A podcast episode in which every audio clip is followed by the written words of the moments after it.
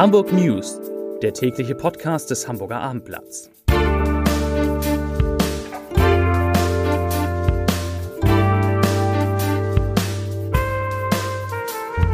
Moin, mein Name ist Lars Heider und heute geht es um den Beginn des kommenden Schuljahres, in dem es in Hamburg so viele Schülerinnen und Schüler wie nie gibt, aber zu wenig Lehrerinnen und Lehrer. Weitere Themen. Schibo rutscht in die roten Zahlen. Der Flughafen in Hamburg ist in der anderen Richtung unterwegs und beim HSV.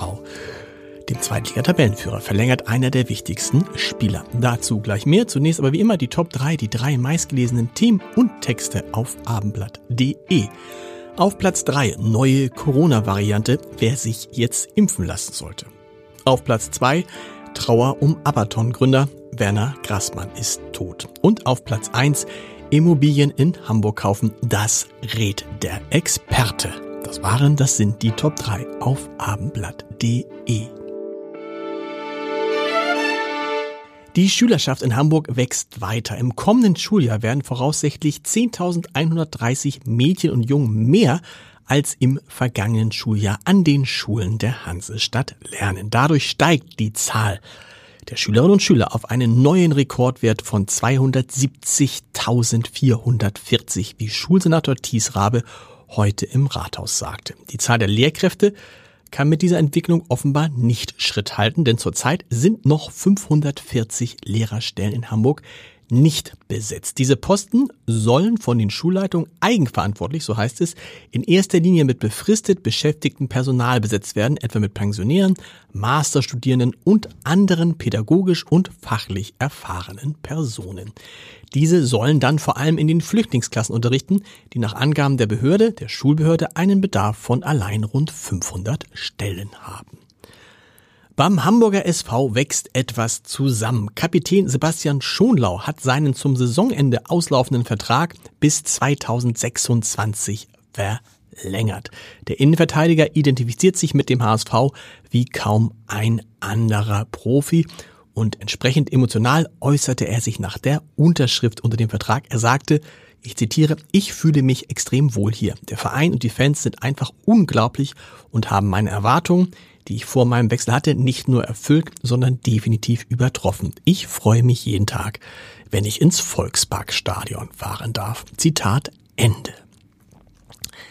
Den Flughafen Hamburg haben in den zu Ende gehenden Sommerferien etwa so viele Passagiere genutzt wie vor der Corona-Pandemie. Fast zwei Millionen Reisende seien es in den sechs Wochen gewesen, teilte Hamburg Airport heute mit.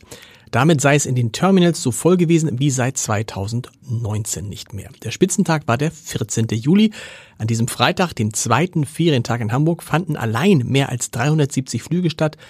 Rund 55.000 Passagiere kamen an oder reisten ab. Besonders beliebt seien Länder wie Spanien, die griechischen Inseln und die Türkei gewesen. Schlechte Zahlen kamen heute von Shibo. Zwar konnte der Hamburger Kaffee- und Konsumgüterkonzern das Umsatzniveau im vergangenen Jahr mit gut 3,2 Milliarden Euro nahezu konstant halten, aber nur wegen des Kaffeeabsatzes. Rückläufig war der Verkauf von Gebrauchsartikeln. Vor allem die vollen Lager nach den Rekordjahren 2020 und 2021 während der Corona-Pandemie belasten Chibo, aber auch die inflationsgetriebene Konsumzurückhaltung und steigende Kosten haben das Betriebsergebnis 2022 dramatisch einbrechen lassen. Nach einer Mitteilung der Muttergesellschaft Max Invest beträgt der Verlust bei Shibo 100, 167 Millionen Euro. Im Vorjahr hatte das Unternehmen noch einen Gewinn von 176 Millionen Euro ausgewiesen. Für Shibo ist damit das vergangene Jahr das schlechteste in der fast 75-jährigen Firmengeschichte. Und zuletzt war der Konzern vor 25 Jahren nach der Übernahme von Edusho in die roten Zahlen gerutscht.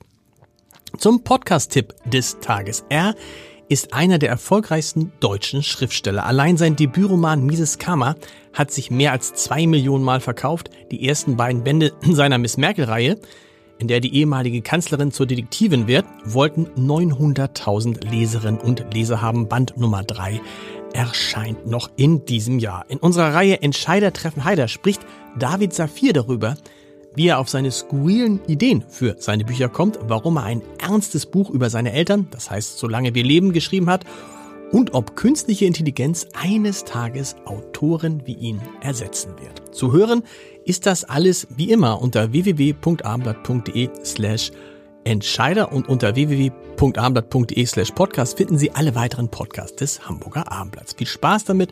Die Hamburg News morgen wie gewohnt wieder um 17 Uhr. Bis dahin. Tschüss.